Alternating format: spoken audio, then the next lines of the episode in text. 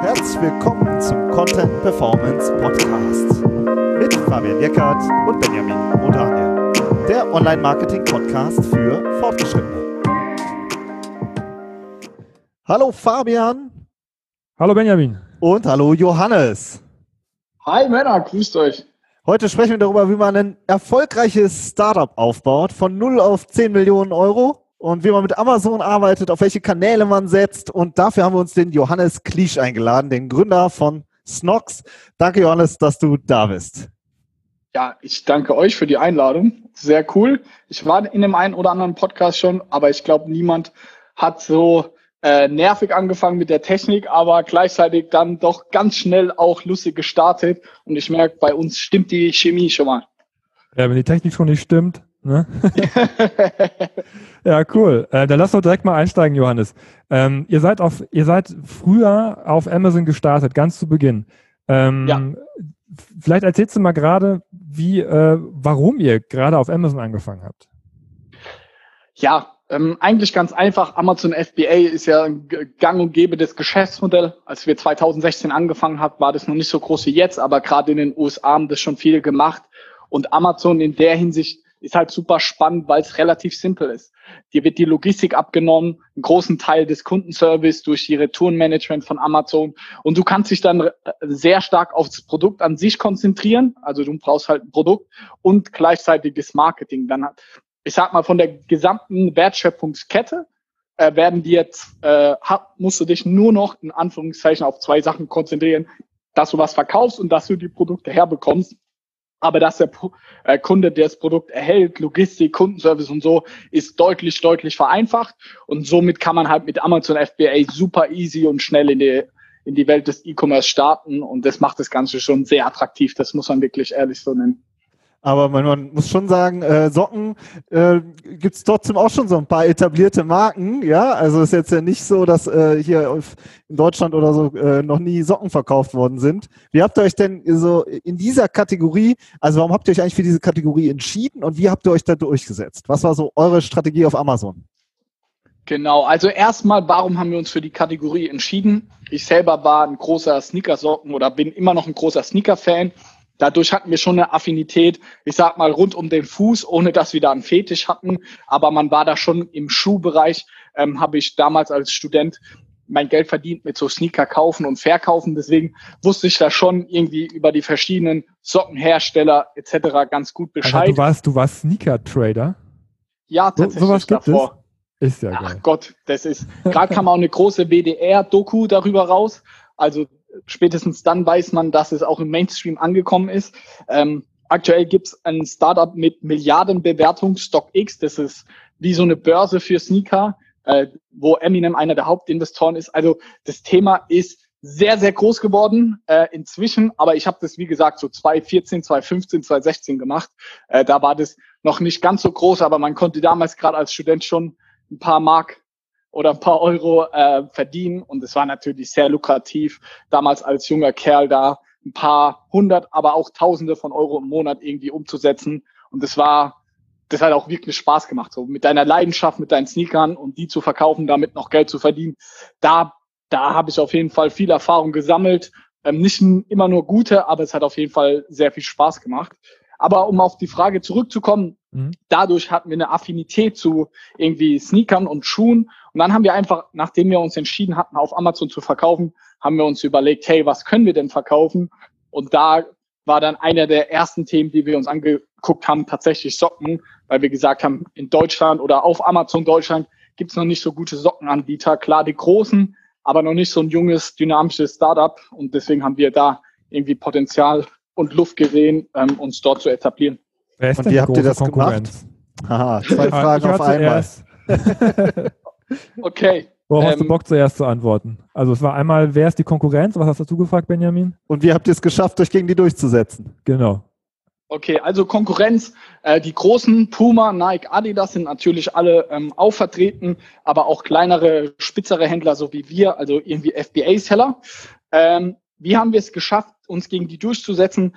Ich glaube, dass wir von vornherein Glück hatten, ähm, dass wir ein sehr gutes Produkt ähm, gefunden haben oder auch unser obwohl wir da gar kein Know-how hatten, hatten wir von Anfang an eigentlich ein echt ein sehr gutes Produkt.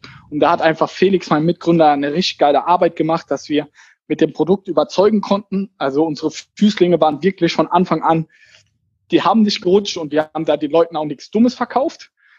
Und gleichzeitig äh, haben wir auch, glaube ich, einen sehr guten Job im Marketing gemacht, ähm, also in der, unserer Wertschöpfungskette, dass wir geiles Performance-Marketing gemacht haben, den Algorithmus von Amazon sehr gut studiert haben und dann einfach Schritt für Schritt uns nach oben gekämpft, neue Farben, neue Größen hinzugenommen, neue Produkte. Also da greifen hier ganz viele Zahnräder hintereinander und es ist überhaupt ein kompletter Trugschluss, dass es da jetzt den einen Hack gibt und wir auch jetzt jedes Produkt einfach sofort nach oben hebeln könnten. Da wären wir ja, keine Ahnung, Milliardenunternehmen, wenn wir jetzt diesen Algorithmus komplett gehackt hätten und wir, wir wüssten bei jedem immer, wie es geht. Nein, das ist einfach vier Jahre harte Arbeit und wir haben uns Schritt für Schritt jedes Keyword irgendwie mit den guten Positionen erkämpft und machen das bis heute noch so. Und eine, eine Herangehensweise ist ja, äh, dass man einfach auch Klicks auf die Produkte bekommt. Da gibt es ja einmal die Möglichkeit, auch bei Amazon Werbung zu schalten, aber auch extern. Das fahrt ihr wahrscheinlich auch beide Strategien, oder? Ja, genau. Also gerade das externe Thema wird im Moment oder inzwischen immer viel, viel mehr, weil man da einfach überproportional aktuell schnell hochkommt. Ähm, tatsächlich machen wir das vereinzelt schon, gerade wenn man neue Produkte hat, aber ähm, externen Traffic im Großen und Ganzen leiten wir dann lieber auf unseren Online-Shop als explizit jetzt auf Amazon. Ähm, aber auch hier müssen wir natürlich immer Schritt für Schritt unsere Strategie überdenken, weil wir natürlich sehen, dass andere Marktteilnehmer über, überproportional wachsen, weil die den gesamten Traffic auf Amazon schicken. Und genau das ist ja auch das Ziel von Amazon. Die möchten nicht, dass Händler, für die dass es attraktiv ist, einen Shop zu machen, sondern die, die überbevorzugen gerade extern Traffic, weil sie dort die ganzen Verkäufer honorieren, die treu bei Amazon bleiben. Aber trotzdem seid ihr den Schritt gegangen äh, vom FBA-Händler zum eigenen Webshop. So, ne? Und, ja. und so eine eigene Webseite mit einem eigenen Shop ähm, hochzuziehen und da Traffic drauf zu bekommen, ist schon deutlich aufwendiger. Ja, also ich, ich finde, ihr seid vielleicht als FBA-Händler, äh, FBA-Anbieter gestartet, aber ähm, seid jetzt, na, man geht ja einen ganz klaren Weg zur eigenen Marke oder seid ihr auch schon längst. Warum äh, habt ihr euch dann dazu entschieden, einen eigenen Shop so ähm, ja, aufzusetzen und zu pushen? Ja, also auf jeden Fall eine sehr berechtigte Frage. Und das Jahr 2019 äh, war unsere Hauptstrategie tatsächlich, den Online-Shop von uns groß zu machen, was auch sehr erfolgreich lief. Um eure Frage wahrscheinlich vorwegzunehmen, inzwischen machen wir so 60, 70 Prozent unseres Umsatzes im Online-Shop und 30, 40 Prozent bei Amazon, ohne und dass wir year over year äh, wachsen wir immer noch auf Amazon sehr stark und auch letztes Jahr haben wir unseren Amazon-Umsatz mehr als verdoppelt zu 2018. Also wir sind hier auf Amazon nach wie vor stark auf dem Wachstumskurs, aber haben halt gesehen, ähm, muss man ganz klar auch so sehen, Amazon ist auf jeden Fall Pull-Marketing. Also du äh, gewinnst keine neuen Kunden in dem Sinne, also dass ich euch jetzt den Bedarf wecke, hey, ihr braucht Zocken, sondern da geht's ähm, quasi ja nur darum, ich ähm, ihr habt den Bedarf, hey, ich brauche Socken, also äh, gehe ich auf Amazon, gebe ein Socken und dann ähm, kauft ihr das Ganze. Dadurch ist der Sockenmarkt natürlich auch nur auf die Leute begrenzt, die auf Amazon auch wirklich nach Socken suchen. Und nachdem wir Bestseller bis heute auch sind im Sockenbereich, aber teilweise nicht bei jeder Unterkategorie der Socken, aber insgesamt sind wir da mit vielleicht noch einem anderen Anbieter auf jeden Fall Marktführer bei Amazon, war uns bewusst, hey, das weitere Wachstum kann jetzt nicht nur innerhalb von Amazon geschehen, sondern wir müssen hier über den Tellerrand hinausschauen. Deswegen haben wir uns im Großen und Ganzen dafür entschieden, äh, von Amazon wegzugehen oder etwas nebenbei aufzubauen. Wir sind nach wie vor ein großer Fan von Amazon, aber deswegen machen wir den Shop und ganz klar auch die Abhängigkeit. Also euch muss ich es ja auch nicht erzählen, wenn ich hier ein Team inzwischen von 30 Vollzeitleuten sitzen habe, da komplett auf einem Seller-Account also auf einem Amazon-Account, die Verantwortung zu haben. Das, das Eisen wurde uns einfach auch zu heiß von Felix und mir, sodass wir gesagt haben, wir wollen verschiedene Standbeine auch einfach haben, weil wir uns da einfach auch in der Verantwortung sehen. Das sind wir unseren Mitarbeitern irgendwie schuldig. Also ich muss jetzt mal sagen, innerhalb von Jahresfrist 60 bis 70 Prozent Umsatz in einem anderen Bereich aufzubauen, das ist schon ein ganz schönes Fund, muss ich sagen. ist sehr beeindruckend. Ähm, und du sagst es ja auch, es ist, eine, Ja, ja es, es, es, du sagst es einfach so, aber das ist ähm, ja auch oft Thema bei uns im Podcast gewesen, dass wir auch immer auch immer gesagt haben, okay, Amazon, passt auf, dass ihr euch da keine keine Abhängigkeiten schafft und fangt mal mit einem Webshop an. Du jetzt habt, sagt ihr, wir haben es wirklich innerhalb kurzer Zeit geschafft, uns da ein, neuen Standbein, ein neues Standbein, das wichtigste Standbein aufzubauen, offenbar. Finde ich schon ziemlich cool. Ähm, ich habe gesehen, ähm, dass ihr eure Plattform äh, für den Shop, da habt ihr Shopify gewählt. Ja, ähm, aber ich meine auch irgendwo gelesen zu haben oder gehört zu haben, dass ihr vorher auch schon, auch schon eine andere Plattform gehabt habt für euren Shop. Magst du gerade erzählen, warum ihr euch gerade für Shopify entschieden habt? Klar, also unser Shop ähm, ging live eben, boah, schon eigentlich relativ ein Jahr nachdem wir angefangen haben, also so September 2017, haben wir mit einer Agentur zusammen gemacht, die ähm, mit Magento, also die hatten das Ganze auf Magento gecodet. Die hatten damals eine Umsatzbeteiligung und man muss sagen, der Shop lief dann bis ähm, Dezember 2018 und da lief einfach gar nichts drüber. Also wir haben auch keine Ads und so geschaltet, aber es lief einfach überhaupt nicht. Der Shop sah auch nicht geil aus. Ich habe aber immer gesagt, hey, der Shop ist super wichtig für uns. Ich muss sagen, ich als E-Commercer und Fan war die ganze Zeit so, ey, ich habe Bock, einen Shop zu machen, aber ich kann halt selber nicht programmieren. Und die Agentur hat uns ja immer wie eine Bremse ähm, reingejagt, weil ich alles immer mit denen abstimmen musste und so. Und das ging mir alles einfach viel zu langsam, habe ich gesagt. Wenn ich da wirklich geiles Marketing machen, drum bauen möchte, den Shop nach vorne bringen möchte, dann muss ein anderes Shopsystem her. Da müssen wir viel dynamischer, flexibler sein und auch viel mehr in unserer eigenen Macht stehen. Und so kam es im Endeffekt, dass wir uns für Shopify entschieden haben. Als wir angefangen haben, gab es es noch nicht, also zum fünften ersten, also oder erste erste kann man sagen, Januar 2019, sind wir quasi erst so richtig mit dem Online-Shop gestartet. Im Dezember 2018 haben wir vielleicht 3.000, 4.000 Euro Umsatz gemacht mit dem Shop. Also wir waren wirklich quasi nicht vorhanden. Und dann ab Januar haben wir, ähm, ich mit einem Mitarbeiter von uns, mit Josh, haben wir quasi in der Nacht- und Nebelaktion innerhalb von drei, vier Tagen, war verlängerte Wochenende vor Weihnachten, haben wir den Shop aufgesetzt äh, und haben dann die Agentur gekündigt. Ich habe den angerufen, habe gesagt, es geht so nicht weiter. Wir haben gekündigt, haben dann Shopify auch mit Amazon verbunden. Also der Versand ging dann komplett über FBA quasi und so konnten wir super gut im ersten halben Jahr skalieren. Äh, und das hat wirklich sehr gut funktioniert. Und Shopify kann ich wirklich nur jedem raten. Es ist, ich sage immer zu allen, das ist das Apple ähm, der Handys. Es funktioniert einfach. Du brauchst, ja. ja, du brauchst einfach, ja, es ist mehr oder weniger idiotensicher. Klar, inzwischen coden wir auch ganz viel selber und haben auch eigene Apps und so entwickelt. Aber um erstmal zu starten und um die ersten 10, 50, 100.000 Euro im Monat Umsatz zu machen, das kann man mit Shopify gut hinbekommen, ohne jetzt einen hundertprozentigen Entwickler im Team zu haben. Und das finde ich einfach sehr, sehr attraktiv an dem Ganzen.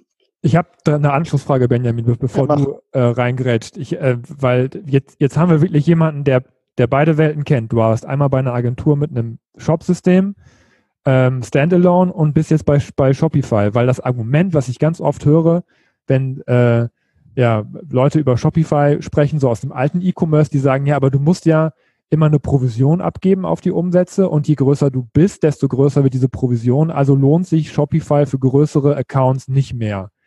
Aber du hast ja jetzt auch gesehen, wie viel Geld man auch für eine Agentur ausgeben kann, wenn man dauernd irgendwelche Individualentwicklungen auf so einem System umsetzen muss. Wie ist da deine Erfahrung? Also ähm, lohnt es sich auch von den, auch von den Kosten her, ähm, Shopify auch für größere Accounts einzusetzen? Oder würdest, würdest du jetzt sagen, in Zukunft, wenn wir noch, noch erfolgreicher werden, da muss es nachher wieder irgendeine Standalone-Lösung sein, weil dann äh, die Fee zu groß wird, die wir bezahlen müssen? Also das sehe ich als absoluten Schwachsinn an. Oder also man muss ja erstmal sagen, was bedeutet es denn, groß zu sein? Ich glaube, ein About You, wo wir in hunderten Millionen vom Umsatz sprechen, ähm, dann kann ich das auf jeden Fall ähm, gut nachvollziehen. Ähm, jedoch, ähm, wir selbst machen äh, mehrere Millionen im Jahr Umsatz. Deswegen würde ich sagen, im Online-Shop mit Shopify würde ich uns auch als nicht ganz klein bezeichnen. Und ich habe auch befreundete Startups. Gerade eins hat jetzt letztes Jahr auch so um die 35 Millionen Euro über Shopify gemacht. Und auch so welche laufen komplett ähm, über Shopify, obwohl die auch ein Developer-Team aus fünf, sechs Leuten haben. Also die Fee auf ähm, Shopify, wenn du ein großer Account ist, ähm, ist so, dann wirst du Shopify Plus nutzen. Das ist bei uns aktuell auch so. Da zahlst du 2000 Dollar im Monat. Was, also, das finde ich echt vollkommen human und das funktioniert einfach. Und du musst dich nicht um die Payment-Sachen alle kümmern, etc. Also, Aber du zahlst doch auch eine Fee auf die, auf die Umsätze, oder nicht? Genau, ab ähm, dann nochmal 0,25 oder 0,15, je nachdem, wie groß du bist. Und bei Shopify Plus kannst du da nochmal mit deinem Account Manager verhandeln. Aber ähm, und es kommt auch auf den Zahlungsanbieter und sowas an. Aber ich sag mal, wir machen über eine Million Euro Umsatz im Monat ähm, auf Shopify und wir zahlen ähm, nicht mehr als drei bis 4.000 Euro Gebühren. Ja, und die und ist man bei einer Agentur ja auch schnell mal los. Wenn man mal ja, locker. Und dann kannst du, ja, voll. Also deswegen kann ich mir nur sehr, sehr, also für mich ist, sind die Kosten bei Shopify im Endeffekt kein Argument, wenn ich ganz ehrlich bin. Also da musst du, weil jeder Developer diese Zahlungsanbieter, Disk Gateway und sonst was, äh, allein das, wenn da mal ein Fehler ist, das kostet dich so viel Geld bei so einer Größe. Und da finde ich es einfach geil. Bei Shopify funktioniert das fast immer. Ähm, was dahingehend ich sehr stark gegen Shopify für mich spricht, ist einfach der Page Speed. Also man muss sagen, Shopify ist nicht das schnellste und das Ganze auch performant zu machen. Also äh, die Loading Time und so, da, das ist schon extrem schwer, weil das Ganze ja auf den Shopify-Servern und so läuft. Deswegen hast du da jetzt nicht so viel Möglichkeiten, das Ganze nach vorne zu bringen. Aber nichtsdestotrotz sind wir im SEO-Bereich enorm stark gewachsen und sind auch bei allen Hauptkeywörtern, also Socken, Socken kaufen und so, immer unter den Top 3, wenn nicht sogar so Top 5. Es kommt immer drauf an. Also auch damit will ich sagen, auch äh, Shopify-Seiten können im SEO-Bereich sehr, sehr gut sein, weil das auch immer ein sehr starkes und großes Argument ist. Sprechen wir gleich noch drüber, aber ich würde gerne auch noch vorher ein bisschen weiter über die Zahlen reden. Ähm, okay. Du hast jetzt gesagt, ihr macht 60, 70 Prozent über den Online-Shop und 30, 40 Amazon. Wie hat sich das denn äh, in, während Corona jetzt entwickelt? Mm. Also man muss mh, mm, schwierig zu sagen oder ich sag mal so, der größten positiven Corona-Effekt bei uns war, dass die Facebook-Advertising-Kosten äh, um 30 bis 40 Prozent runtergegangen sind. Also, was haben wir gemacht, als wir das gesehen haben?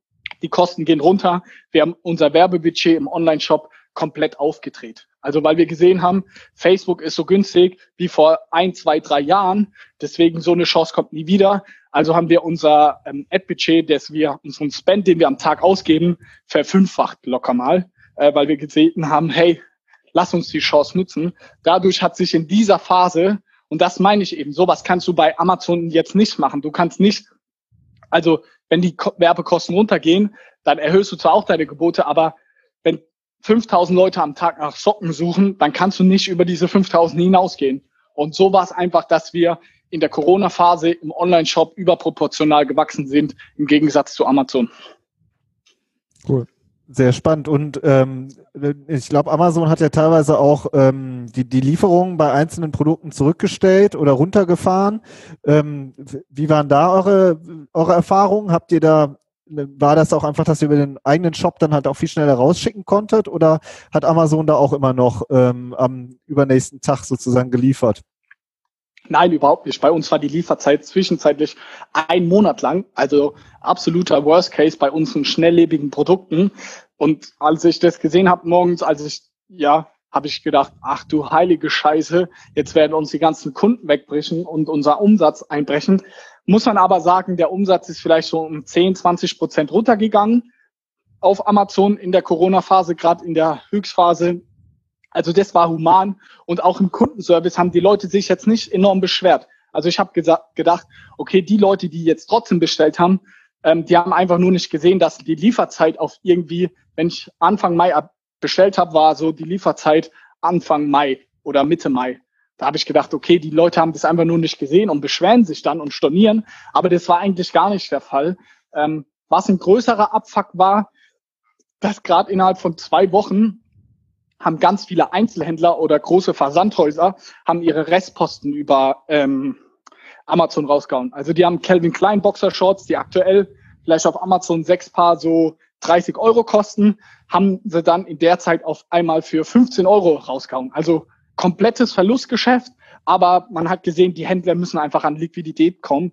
Und da haben wir enorm gemerkt, dass diese ganzen großen Markenhersteller, äh, wo es viele Händler drauf äh, gibt in der Buybox, dass die überproportional äh, profitiert haben, weil die sich einfach so eine Preisschlacht gegeben haben. Äh, das kann man sich erst gar nicht vorstellen.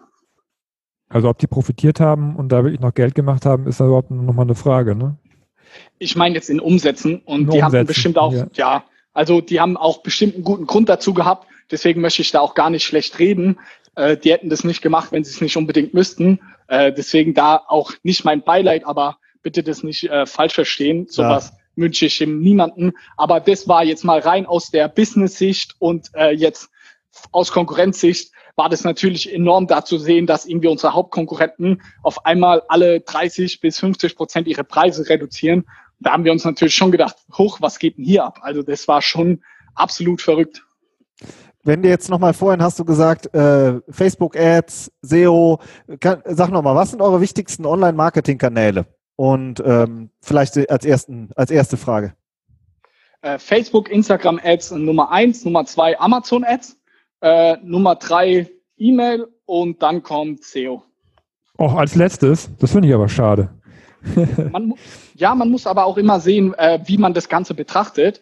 Wenn ich mir jetzt le letzten Monat anschaue, welcher Channel hat wie viel Deckungsbeitrag gebracht, dann äh, sieht äh, SEO super, super gut aus, weil wir natürlich da irgendwie einen Mitarbeiter bezahlen müssen, Vollzeit, aber sonst alles sind, äh, ist quasi der Deckungsbeitrag. Also lass es x Prozent Umsatz sein und dann haben wir einen Deckungsbeitrag von äh, x Prozent. Und dann kommen ja da keine variablen Marketingkosten oder sonst was mehr ab, sondern nur das Gehalt. Und dann ist dieser Channel halt sehr profitabel. Und wenn ich mir angucke, wir haben im Oktober angefangen und bis jetzt äh, wachsen wir im Schnitt jeden Monat so zwischen 20 und 50 Prozent. Wenn ich diese Rechnung mal weiterführe, ähm, dann sieht es Ende des Jahres, könnte das unser wichtigster Channel sein. Wobei ich da ganz klar, meine Meinung ist auch, SEO ist natürlich genau wie Amazon auch gedeckelt, weil es ein Pull-Kanal ist im Marketingbereich. Ähm, ja, da, dahingegen hast du eine Facebook-Ad, wenn du eine gewissen ROAS hat, hast, dann kann das Ding halt richtig Spaß machen. Da, ich sage immer, das ist wie so eine Droge. Wenn es gut funktioniert, dann bist du super glücklich. Aber der Tag danach, wenn der ROAS scheiße ist, wie heute montags beispielsweise, dann geht's dir immer richtig schlecht. Also da hast du halt enorme Schwankungen einfach drin. Also der ROAS, für alle, die jetzt äh, nicht jeden Tag Facebook Advertising machen, ist der Return on Ad Spend. Ne? Genau. Also wenn ihr da Geld reinkippt und ähm, für, für einen Euro an Werbebudget äh, vier, vier Euro Umsatz macht, dann ist es dann natürlich sehr positiv. Ne? Und wenn sich die Zahlen dann annähern, dass man für einen Euro halt auch einen Euro Umsatz macht, dann wird es irgendwann uninteressant. Genau. Ich meine, da haben wir mit, hätten wir mit dem David Schibilski mal drüber gesprochen auch, ne? der auch oh. viel Facebook-Advertising macht in einer früheren Folge. Ähm, wo man dann natürlich, wenn der positiv ist, dann auch einfach nur noch mehr Geld reintun kann. Ne? Und wenn man genau. jetzt sagt, wenn man jetzt sagt, die, die verschiedenen Kanäle, wenn du jetzt morgens ins Büro gehst, nimm uns mal mit. Auf welche Zahlen guckst du zuerst? Machst den Rechner an? Was sind deine KPIs, wo du sagst, ey, das will ich jetzt sofort wissen?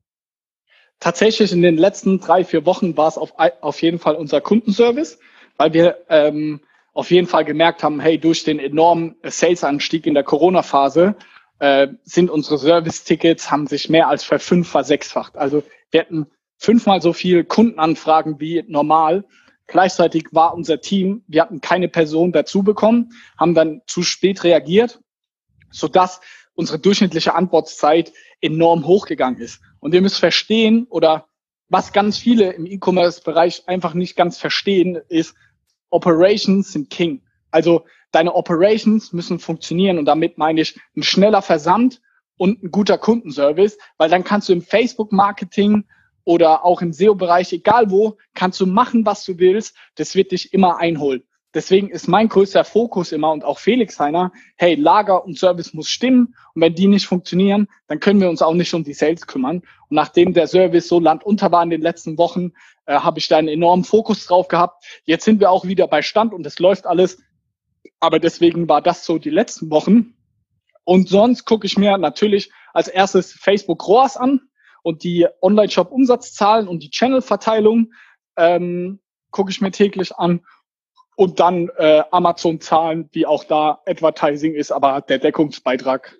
Also da muss man auch nochmal unterstreichen, wir sind komplett eigenfinanziert. Felix und ich haben die Firma damals als zwei Studenten mit 4000 Euro gegründet und sind bis heute haben wir keinen Investor oder ähnliches an Bord. Also wir gucken, wir sind eine sehr, sehr gewinnorientierte und deckungsbeitragorientierte Firma und Umsatz ist uns quasi egal. Wir machen keinen negativen Umsatz. Klar, bei gewissen Aktionen oder wenn man jetzt in einen neuen Markt geht, wie Frankreich, dann machen wir das auch mal.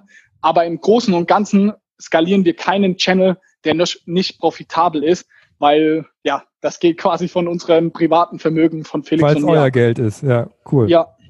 Ähm, ich habe da nochmal eine Anschlussfrage, weil ich habe das auf LinkedIn bei dir gesehen. Ähm, du hast gesagt, weil du jetzt diese Tickets ansprichst, das ist mir auch in Erinnerung geblieben, da hast du geschrieben, ich habe jetzt eine Woche selber Tickets gemacht als Chef, weil ich einfach wissen wollte, warum der Prozess nicht funktioniert und, und ähm, ja, das, wie, wo ich dich jetzt hier gerade am, am Telefon habe sozusagen. Kannst du das nochmal erzählen, warum du das gemacht hast? Ja, also ich hatte eben ja schon gesagt, unsere Service-Tickets haben sich verfünf, versechsfacht, kamen immer auf die Zeit an, aber enorm in die hohe Höhe geschossen. Und wir haben gleichzeitig auch unsere, ähm, unser Headcount, also die Anzahl im Service-Team, war nach wie vor zwei Leute. Und dann haben wir gesagt, hey, wir müssen neue Personen dazu nehmen, natürlich einstellen. Ähm, aber wir haben dann zwei neue eingestellt, also wir sind jetzt vier. Aber diese Personen müssen ja auch geonboardet werden. Denen muss das Ganze auch beigebracht werden. Und ich habe einfach so einen hohen Anspruch und auch die anderen zwei in unserem Service-Team haben gesagt, wir können die jetzt nicht blind auf unsere Kunden loslassen. Wir kriegen aber trotzdem jeden Tag fünfmal so viel Anfragen wie sonst rein. Also was haben wir gemacht? Ich habe gesagt, kein Problem. Ihr zwei onboardet die anderen zwei und in der Zwischenzeit mache ich jeden Tag alleine die Tickets und tatsächlich habe ich das geschafft, ohne mich da selbst zu loben. Ich konnte allein, konnte ich das Pensum von zwei, drei, vier Leuten auf jeden Fall ähm, mit aufnehmen. Ich habe dann wirklich von morgens um sechs, sieben bis abends acht, neun habe ich Tickets gemacht.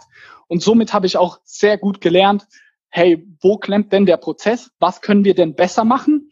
Äh, welche ähm, Tools können wir nutzen? Wie können wir das Ganze effizienter gestalten? Und so haben habe ich jetzt auch einen viel besseren Blick, muss ich sagen, für den Kunden bekommen. Ich konnte daraufhin auch einiges bei uns im Sales-Bereich ändern. Im Lager konnte ich es ähm, optimieren. Also das habe ich mir jetzt selber vorgenommen. Ich möchte ein, zwei Tage im Monat auf jeden Fall in den Service reingehen, um auch einfach nach wie vor sehr nah und sehr eng am Kunden zu bleiben. Und ich muss auch sagen, auch hier, ohne da eingebildet zu sein oder sonst was, aber man hat einfach enorm gemerkt, was für ein tolles Gefühl das im ganzen Team gegeben hat, dass man gesehen hat, in der Zeit der Felix, also mein Mitgründer, stand den ganzen Tag mit im Lager und hat Pakete verpackt, auch an Ostermontag, Ostersonntag. Und ich war eben mit im Kundenservice und habe wirklich mit den Leuten geschrieben, telefoniert und sonst was. Ähm, das war auch einfach ein tolles Zeichen an alle bei uns im Team, wo sie gesagt haben, okay, die Jungs packen auch wirklich mit an und es gibt hier keine Ausreden. Wir machen das besser aus der Situation.